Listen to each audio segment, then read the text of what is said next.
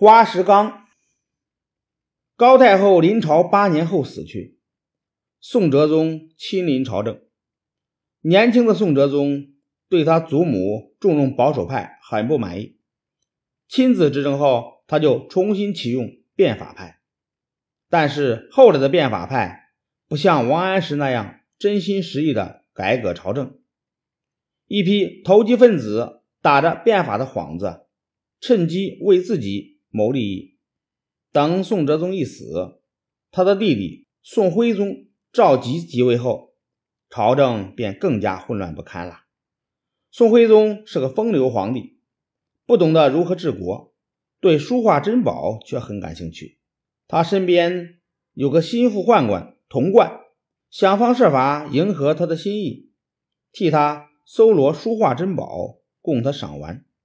有一次，童贯。到苏州一带去搜集书画珍宝，有个不得志的官员蔡京想讨好童贯，每天陪着童贯游乐。童贯得到蔡京的好处，便捎话给宋徽宗，说他物色到一个少有的人才。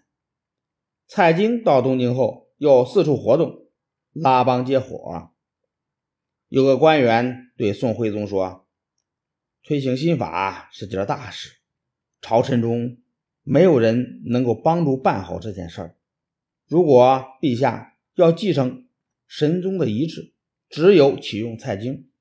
那个官员还献给宋徽宗一幅图，图表上列了大批朝臣名字，写在右边的是保守派，写在左边的是变法派。右边的名字都是当朝大臣。而左边的名单只有两个名字，其中一个啊就是蔡京。宋徽宗看后很高兴，马上决定让蔡京当宰相。蔡京上台后，就打着变法的幌子，把一些正直的官员，不论是保守的或是赞成变法的，一律称作奸党。他还怂恿宋徽宗在端礼门前立一块党人碑，碑上把司马光。文彦博、苏轼、苏辙等一百二十人称为元佑奸党，已经死了的革去官衔，活着的一律免职流放。这样一来，很多正直的官员就被排挤出朝廷，而蔡京的同伙却步步高升了。至于王安石制定的新法，到蔡京手里完全是另一副模样，把本来可以减轻百姓劳役负担的。免役法变成了敲诈百姓的手段。蔡京、童贯为了讨好宋徽宗，派了一个二流子朱冕，在苏州办了一个应凤局，搜罗奇花异石。朱冕手下养了一批差官，专门办理这件事儿。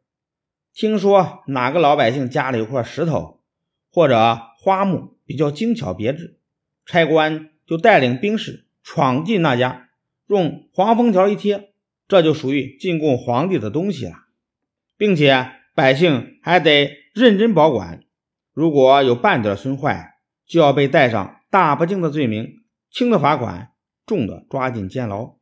朱冕把搜刮来的花石用船只大批大批的运送到东京，运送的船只不够，就截下运粮的商船。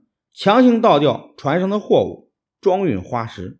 这大批船只又要征用大量民工，于是船只在江河里穿梭似的来往，民工们为运送花石而日夜奔忙。